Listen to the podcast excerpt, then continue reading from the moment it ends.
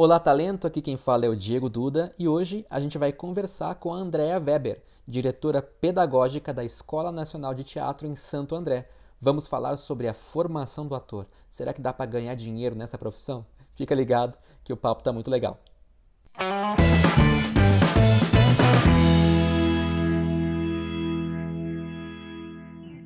Muito bem, Andréia. Primeiro, muito obrigado por ter aceito o convite aí para participar do nosso podcast que está fazendo o maior sucesso na internet. Eu que agradeço, é sempre muito bom estar com vocês. Massa. Andréia, é, a gente hoje vai falar um pouquinho da formação do ator, porque a gente aqui no Grupo MGT bate muito nessa tecla da importância de se falar de formação, né? É, e eu começo com uma pergunta capciosa para você. É, ator, para ser ator, é talento que tem que ter? Olha, eu acho que também talento.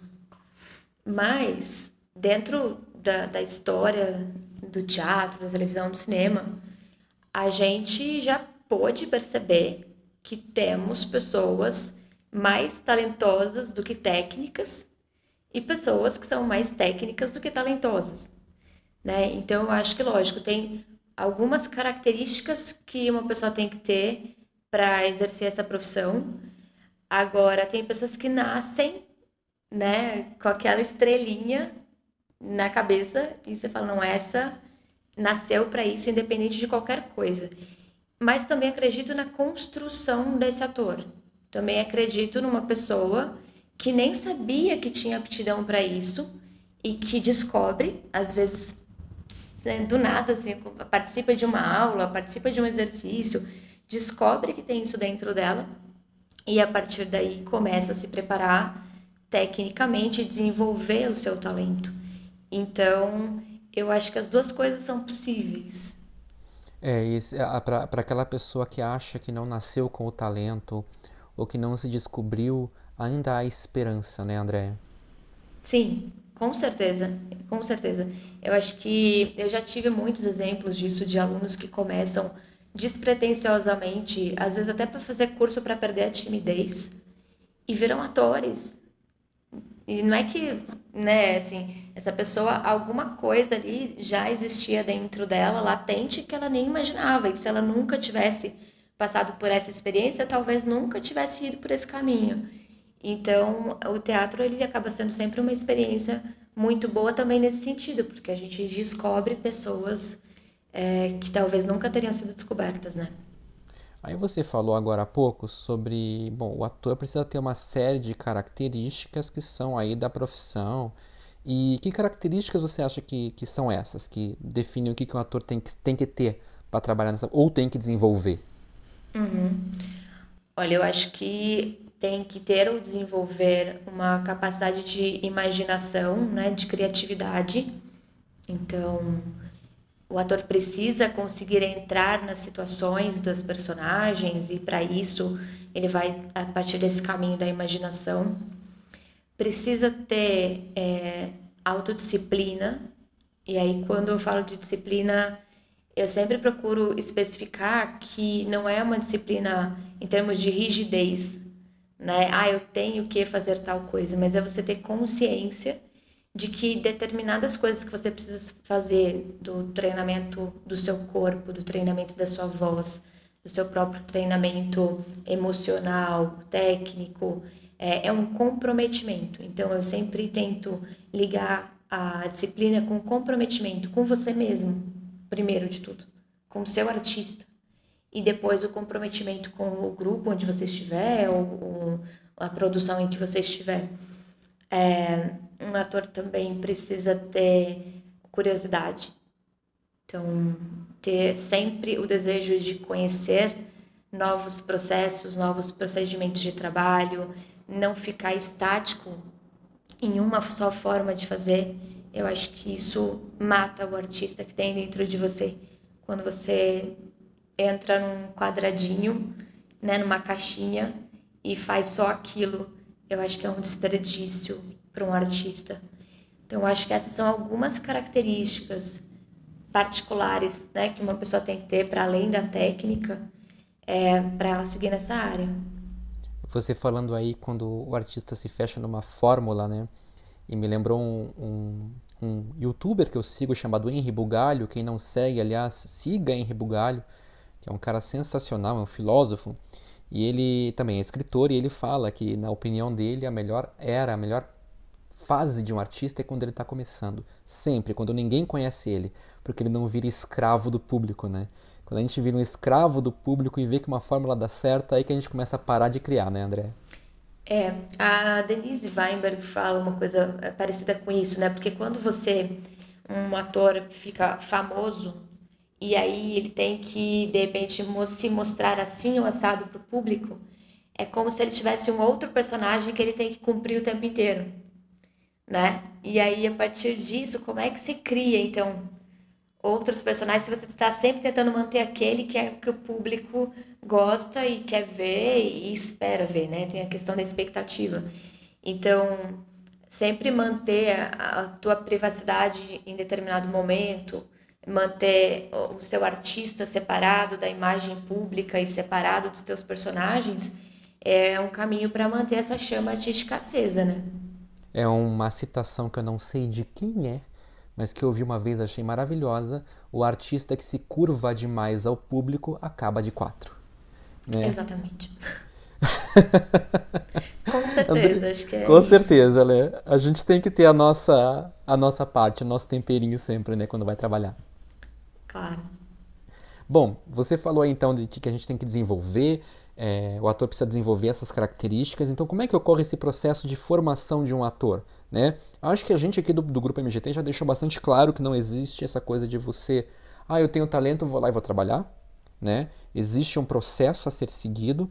E que processo é esse para quem nunca começou? Do zero ao profissional, como é que funciona esse processo? Uhum, tá. É, isso vai depender um pouco com relação à faixa etária, né? Da a profissionalização ela é diferente quando você vai falar para uma criança de 7, 8 anos e quando você vai falar com uma pessoa já a partir de 15 anos, né? Então, quando é uma criança, um pré-adolescente, a recomendação é sempre começar a formação por cursos livres é, de teatro mesmo, né? Que vão começar a preparar essa criança para o mercado de trabalho quando o objetivo é esse, né? A profissionalização. Agora, quando a gente está falando já um adolescente ali a partir de 15 anos, né, que já está mais com a idade apropriada para um curso técnico, por exemplo, aí a recomendação é realmente buscar um curso profissionalizante.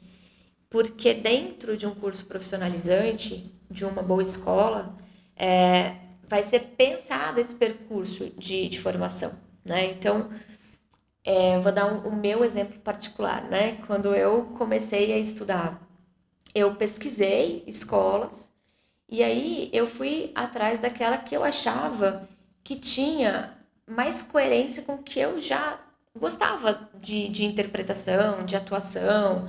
Então, isso é muito importante também. Às vezes você, na escolha, você vai buscar um lugar onde tenha profissionais que são bem qualificados, é, pesquisar qual é a grade curricular daquele curso, né? Então, aqui na Escola Nacional de Teatro, o que a gente acredita, o, o norte assim do nosso curso técnico é que seja um curso que possibilite que o meu ator saia daqui pronto para fazer várias coisas. Então, para que ele possa trabalhar em vários tipos de interpretação então, dentro do, do, nosso curso técnico, o aluno vai ter teatro físico, vai ter realismo, vai ter teatro épico, vai ter teatro popular, para que na hora que esse ator estiver chegando lá no mercado, ele possa não só escolher por uma ou outra vertente, como também atuar em mais de uma.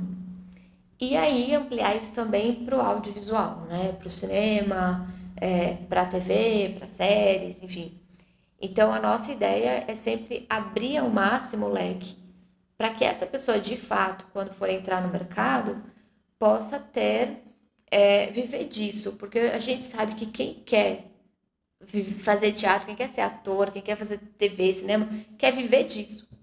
E para viver disso, nessa profissão, às vezes a gente tem que estar tá fazendo mais de um trabalho ao mesmo tempo, né?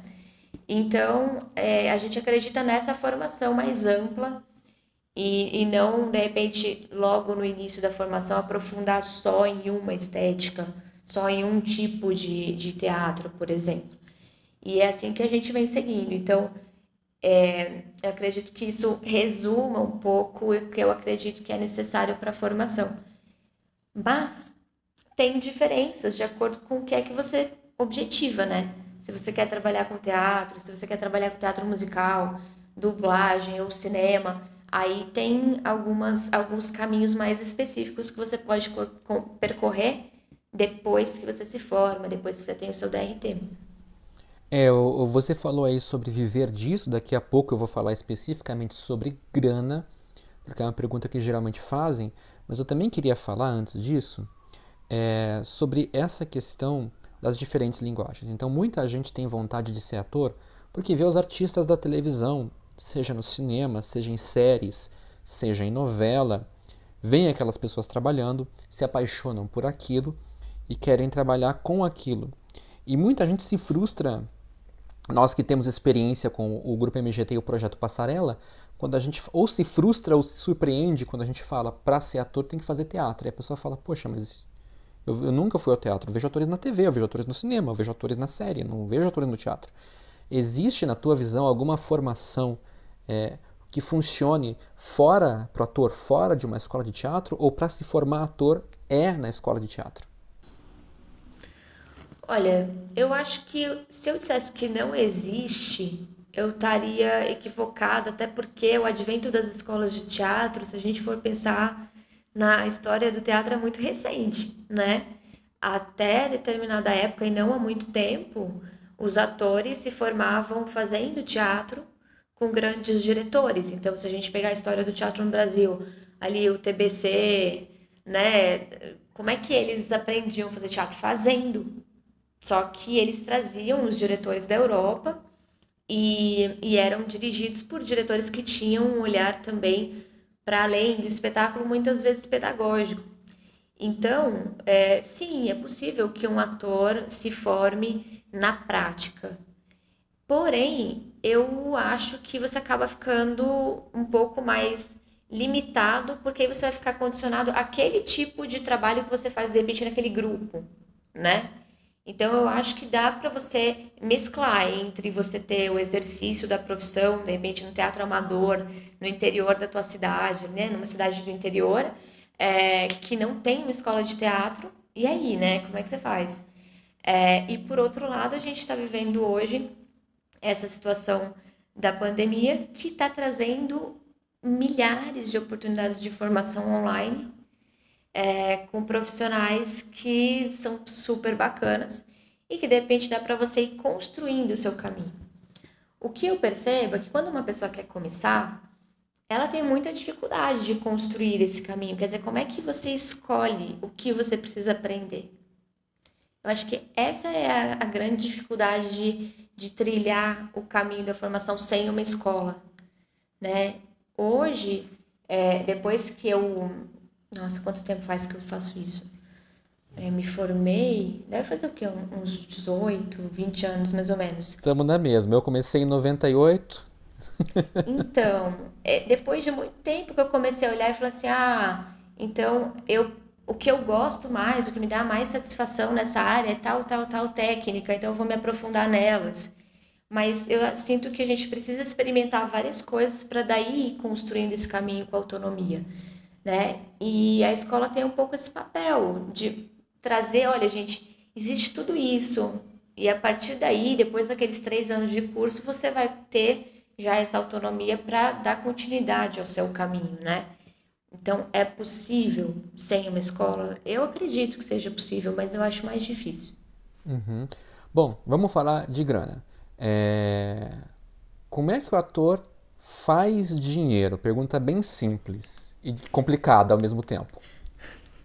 Muito. Uma vez um, um pai me questionou como que era assim o piso salarial que a filha dele de repente ia ter se ela fosse atriz. Falei, não tem. Tem. A gente tem um sindicato que tem um piso salarial, mas É, na realidade, o ator, e cada vez mais, é um freelancer, né? Trabalha por projeto. É, a gente teve um tempo no Brasil, ali, quando houve a profissionalização do ator, que era carteira assinada. E só que isso é muito difícil hoje em dia. Então, você tem que ter essa, primeiro, essa flexibilidade de saber que a instabilidade financeira ela pode fazer parte da sua vida em algum momento. É, às vezes por tempos mais longos, às vezes por tempos mais curtos. É, a gente precisa pensar que a formação, é, lógico, ela vai te ajudar também a ter mais possibilidades de trabalho. Agora, eu sempre acho que fazer, né, sobreviver disso, né? Então, fazer grana e você poder viver só disso, você poder ter as suas coisas, fazer as suas viagens e tudo mais. Eu acho que quanto mais capilaridade, então, quanto mais braços você tiver de possibilidades, melhor.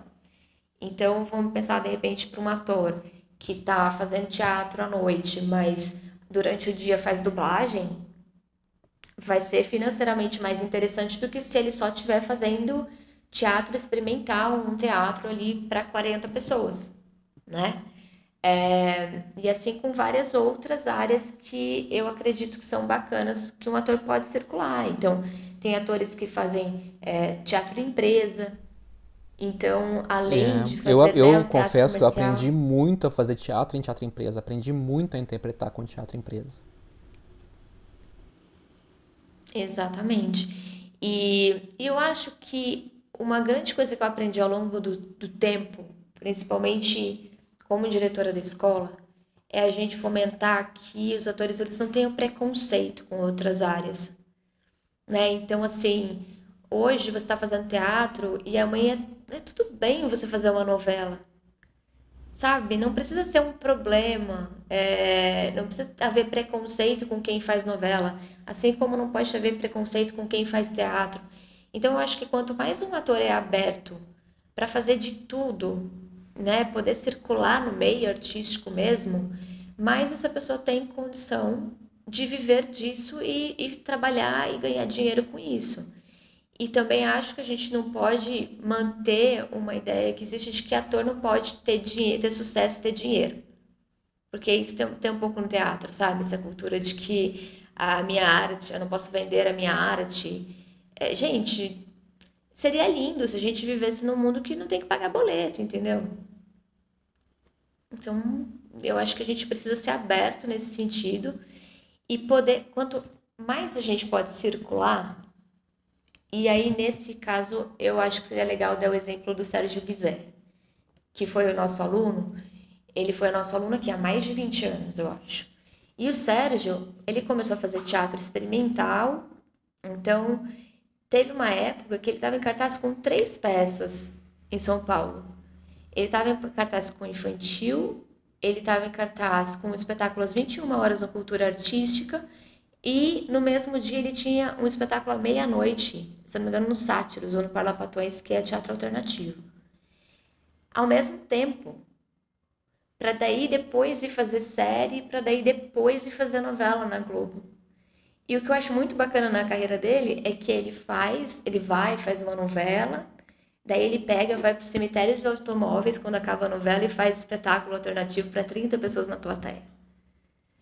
Quer dizer, eu, eu acho isso uma maneira muito inteligente de você conseguir se manter, ter uma boa vida profissional, é, poder ter a sua casa, pagar suas viagens e tal, e ao mesmo tempo fazer um teatro experimental que é aquela vibe que você gosta, aquele tipo de teatro que você gosta. Então, acho que o exemplo dele é, ilustra bem o que eu acredito para essa profissão. E até dentro do próprio teatro tem, tem muito preconceito de linguagem. Né? Eu, quando fazia é, faculdade, eu era todo cara do teatro experimental, eu tinha muito preconceito contra o teatro do João Luiz Fiani, aqui de Curitiba, que ele é praticamente o gugu do teatro do teatro curitibano. Peça popular, é, esculacho mesmo. E depois a gente percebe que, cara, aquela é uma linguagem que vende e que o ator que se forma ali consegue adquirir um conhecimento que talvez ele não adquirisse no experimental, conheci muita gente muito boa que trabalhou com teatro mais popularzão, assim mesmo, do, do riso fácil. É o Zorra Total, né, no palco, né, Andréia? Uhum, exatamente. então essa, esse preconceito só, só acaba com a profissão e nos desune de alguma maneira, né? Exatamente, eu sou super de acordo. Também já tive meu momento ali, acho que quando a gente é mais jovem isso acontece, né? Mais radical, de achar que ah, o teatro para mim é só se for assim. Não, gente. Se não passou ainda, uma hora vai passar. Esse radicalismo tem que passar. Com certeza. É, você falou aí do, do Sérgio, e, e, acho muito legal quando a gente fala de pessoas que têm algum, algum conhecimento, são conhecidas de alguma maneira, porque quando você vê uma pessoa na televisão trabalhando com algum tipo de sucesso, às vezes a gente não tem a noção do, do caminho que ela percorreu, né? do tempo que ela levou para chegar numa televisão. Não que a televisão seja um, um, um sinônimo de sucesso necessariamente, mas é, a gente conversou um pouquinho antes. Existem algumas outras pessoas que passaram pela escola. Você podia citar, acho que mais duas ou três pessoas que passaram por aí, que foram para a televisão e de repente, ou seja, passaram por um processo de, de conhecimento? Uhum. Sim. Da mesma época ali, mais ou menos, do Sérgio, tem o Samuel Assis. Uns dois anos depois, deve ter mais ou menos uns 18 anos, veio a Dani Calabresa. Eu cheguei a estudar um pouco com a Dani também, a gente chegou a, a estudar juntas. É, aqui na escola, porque antes de ser diretora da escola eu fui aluna. Tem esse Ai, que massa. É, aí a gente é bem legal, não é muito muito comum, né? Aí a gente tem também, mais recente, é a Alanis Gillen, que fez, ela terminou o curso técnico aqui com a gente, tipo em dezembro, isso foi, foi muito bacana. E em fevereiro ela tinha sido escalada para protagonizar a Malhação, mas ela já vinha de bastante tempo no mercado publicitário. Então não é assim, ah, ela se formou em dezembro e fevereiro ela já estava trabalhando. Não, enquanto ela estava fazendo curso técnico, ela estava já fazendo vários comerciais bacanas, então ela já tinha um percurso nessa área também. Então é importante ter essa noção também, né? Tem pessoas que vão construindo já durante o próprio curso, já vão correndo atrás de agência, de teste e tal, e às vezes tem um resultado mais rápido, tem pessoas que preferem passar um tempo no teatro para depois migrar para o audiovisual. Então, cada caso é bem particular, mas são algumas pessoas muito bacanas que passaram por aqui. Muito bom, porque é, esse, esse, esse caminho ele, ele é bem anterior, até para os novinhos, né, André? Até para quem é bem novinho. Geralmente, quando você vê a pessoa lá, ele já tem um caminho anterior que a gente não conhece. Sim, com certeza. Isso é, é muito importante é, ressaltar, porque as pessoas, é, para tudo hoje em dia, todo mundo quer resultado muito rápido, né? E na nossa arte, que a gente tem tempo de amadurecimento, porque o amadurecimento também tem que ser pessoal, muitas vezes, né? É, as coisas não, não acontecem assim tão rápido. É, vou te contar de uma uma pessoa que encontrei uma vez numa seletiva, ela falou: ah, eu quero ser atriz porque é um trabalho fácil, né? É só chegar lá e, e falar o texto. Eu falei, amiga. a gente pensa, fala ou não falo, né? Agora, e agora? É. Eu abro os olhos dela agora, eu deixo mais um pouquinho. É. é. Eu acho que é uma conscientização diária, né? O que eu percebo um trabalho dentro de uma escola de formação é que a primeira coisa que a gente tem que fazer é conscientizar. Assim, primeira parte do curso é conscientizar o que, que é isso, né? É, é muito legal, é muito divertido, é muito bacana, mas não quer dizer que é facinho e não quer dizer que você não vai ter que se dedicar, enfim. É, a gente não quer aqui desestimular ninguém, mas informar como é que a coisa é. E o processo de aprender a profissão é delicioso. Sim, exatamente. Assim, é, eu acho que essa é a nossa grande sorte, de certa forma, e é o que as pessoas buscam na vida, que é trabalhar com o que elas gostam. Né? Então, se a gente pode trabalhar com o que a gente gosta, se divertindo, se dedicando, tendo comprometimento com algo que te faz feliz, é Por isso que a gente é tão. As pessoas querem tanto seguir essa carreira. Eu acho que tem um pouco disso também, né? Agora que você falou, vou fazer uma última pergunta que acho importante. Você falou trabalhar com a gente gosta, o que é um privilégio, trabalhar se divertindo, o que é um privilégio, mas toda profissão tem uma parte chata, toda profissão tem uma parte insuportável. Qual é a parte chata, na tua opinião, da profissão de ator? Ai, meu Deus, isso é uma grande responsabilidade. Eu acho que a parte chata varia de acordo com o perfil da pessoa, sabe? Por exemplo, eu acho chato decorar texto. Sempre achei. Então, assim, é. Pra mim, por isso que eu fui trabalhar com texto, na verdade. Olha que, que maluco, né? Eu ensino análise de texto para as pessoas, justamente porque eu achava um porre decorar texto. E aí eu fui pesquisar diversas formas de trabalhar com texto que eu não tivesse que ficar lendo para decorar. Então, olha só, o que era a coisa mais chata para mim do teatro virou meu trabalho. Agora, eu acho que isso vai variar muito de acordo com o perfil do, do ator. Tem pessoas que não gostam, por exemplo, de fazer prática vocal, tem pessoas que não gostam de fazer prática corporal, que são coisas importantíssimas para o nosso trabalho. É, então aí eu acho que entra a parte do comprometimento, sabe? Tipo, você não gosta, mas você sabe que é importante para você, então você vai se dedicar um tempo para aquilo. É, essas são as três principais coisas que eu vejo de, de ser chato para alguém, né? Eu gosto de uma coisa que de repente o outro não gosta. A gente sempre acha alguma coisa para reclamar também, né? É, mas eu acho que uma unanimidade é que todo mundo gosta de ser apresentado. O dia do palco todo mundo ama, né? Sim, aí não tem como fugir. E eu acho que é uma das coisas é, mais bacanas que tem é como é que também a gente desperta no ator a, o prazer do ensaio.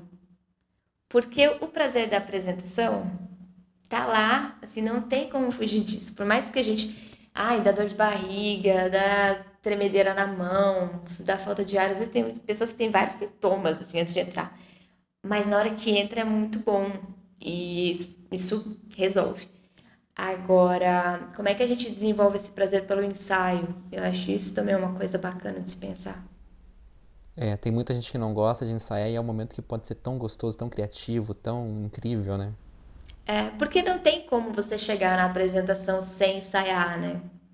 É, eu tenho vários. Sempre que eu tenho pesadelo com teatro, é que eu estou sendo jogada dentro de um palco e eu não sei o que está acontecendo ali porque eu não ensaiei. Eu também. é recorrente, assim. Algumas vezes por ano eu sonho isso. E eu não atuo há muito tempo, mas isso acontece. Tô com medo de ter esse sonho hoje à noite, Andréia. não, vai não. Andréia, é, nós estamos há 28 minutos conversando aqui. É, você tem mais alguma coisa que você queira falar? Alguma coisa, puxa, isso aqui acho que era legal a gente passar, dar esse recado? Fique à vontade. Olha, o que eu sempre costumo dizer e eu acho importante é assim, ter, a gente precisa sempre incentivar que as pessoas tenham respeito pelo nosso ofício. Tanto as pessoas que querem seguir nessa carreira, saber que é algo é, que precisa ser constantemente protegido, é um trabalho que precisa ser sempre reverenciado, porque não é fácil. E ao mesmo tempo que seja respeitado também pelas pessoas que não são atores e que essas pessoas percebam que nós somos trabalhadores da arte que trabalhadores da arte não são só pessoas que ficam em ócio criativo esperando a inspiração chegar, não. A gente trabalha tantas horas por dia, a gente movimenta uma economia, né? E tá na hora de a nossa profissão começar a ser mais respeitada, mais valorizada. E isso eu acho que é como eu gostaria de terminar a nossa conversa. Massa. Obrigado então pela sua participação mais uma vez, Andréia. E esperamos que, que mais papos aconteçam e que o próximo aconteça ao vivo, a cores e presencialmente. Com certeza. Eu agradeço, foi ótimo. Adorei. Sempre que puder, eu adoro falar sobre esse assunto. Tamo junto aí. Massa. E você ouvinte, fica ligado porque semana que vem tem mais um Papo Talento. Até lá. E vamos gravar essa cabeça, dona Andréia? Vou gravar. é. Você pode parar. Você pode parar. Uhum, porque a cabeça é só eu que falo. É, eu queria te apresentar, eu vou falar da Andréia. Qual é a tua função na escola? Diretora pedagógica. Então hoje eu vou falar com a Andréia Weber, diretora pedagógica da Escola Nacional de Teatro, né? Em Santo André. Muito bem, olha que memória boa que eu tenho. Porque assim, para mim, Santo André, Guarulhos, na minha cabeça é tudo São Paulo. Eu nunca sei onde é que tá a fronteira. Então, eu falo, não, não é São Paulo. vamos lá então. Legal. Então vamos lá, eu vou gravar, daí você me diz se eu falar alguma bobagem.